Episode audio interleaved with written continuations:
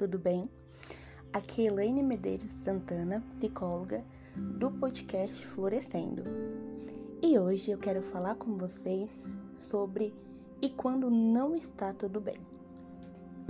Muitas vezes a gente não para para pensar que quando nós respondemos por educação, olá, tudo bem? Sim, estou bem. Se a gente está de fato bem ou não. Muitas vezes por não querer falar para outra pessoa como nós estamos de fato. Outras vezes ainda porque nós achamos que vamos atrapalhar a pessoa se nós dissermos como nós de fato nos sentimos. Ou até mesmo porque falar que não está bem também virou um sinônimo aí de nossa, como você reclama. Afinal, sua vida é incrível. Você tem isso, isso, isso e aquilo e não deveria estar reclamando. Em um tempo onde aparentemente não estar 24 horas feliz e satisfeito, esbanjando plenitude, não parece ser muito bem aceito, eu te pergunto: como as coisas ficam quando você não está bem? Muitas vezes nós não prestamos atenção que, quando a nossa saúde mental está afetada, tudo aparentemente está mal. Por um exemplo, eu posso estar com uma dor nas costas e mesmo assim atender pessoas o dia inteiro, tomando alguma medicação apenas para aliviar aquela dor. Isso pode acontecer.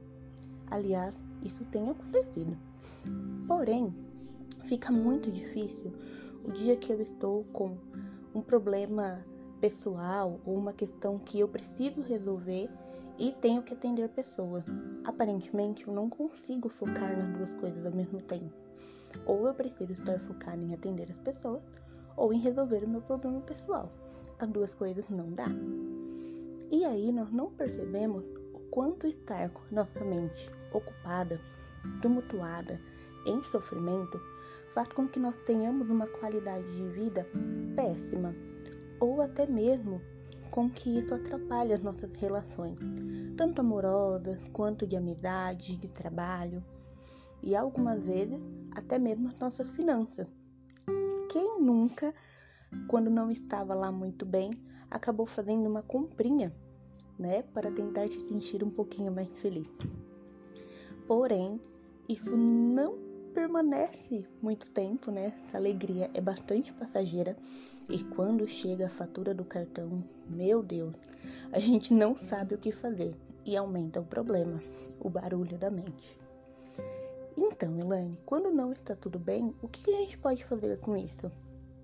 Uma das coisas é observar o que a gente entende sobre estar ou não estar bem. Será que o estar mal necessariamente é uma coisa ruim? Será que o não estar bem não está relacionado a algo que eu preciso resolver, ou que eu preciso refletir, ou que eu preciso simplesmente né, deixar para lá?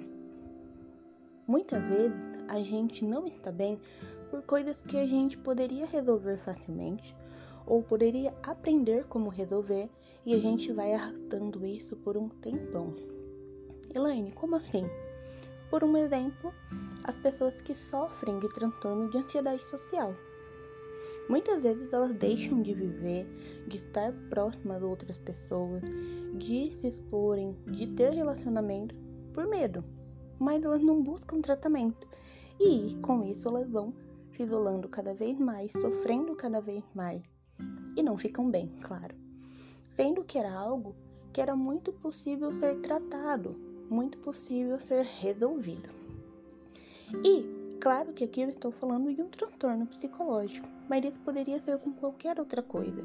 Isso poderia ser um problema no relacionamento, isso poderia ser uma dificuldade financeira, isso poderia ser uma compulsão alimentar, isso poderia ser várias coisas. Muitas vezes nós não estamos bem porque nós não conseguimos olhar o todo né? e também não respeitamos o nosso tempo de não estar bem. Como eu disse no começo dessa conversa, o ter que estar bem sempre, todo dia e toda hora, às vezes faz com que estar mal seja ruim, seja feio. E não, nós temos emoções nós temos emoções que são agradáveis de sentir e algumas que não são muito agradáveis. E tá literalmente tudo bem sentir todas elas.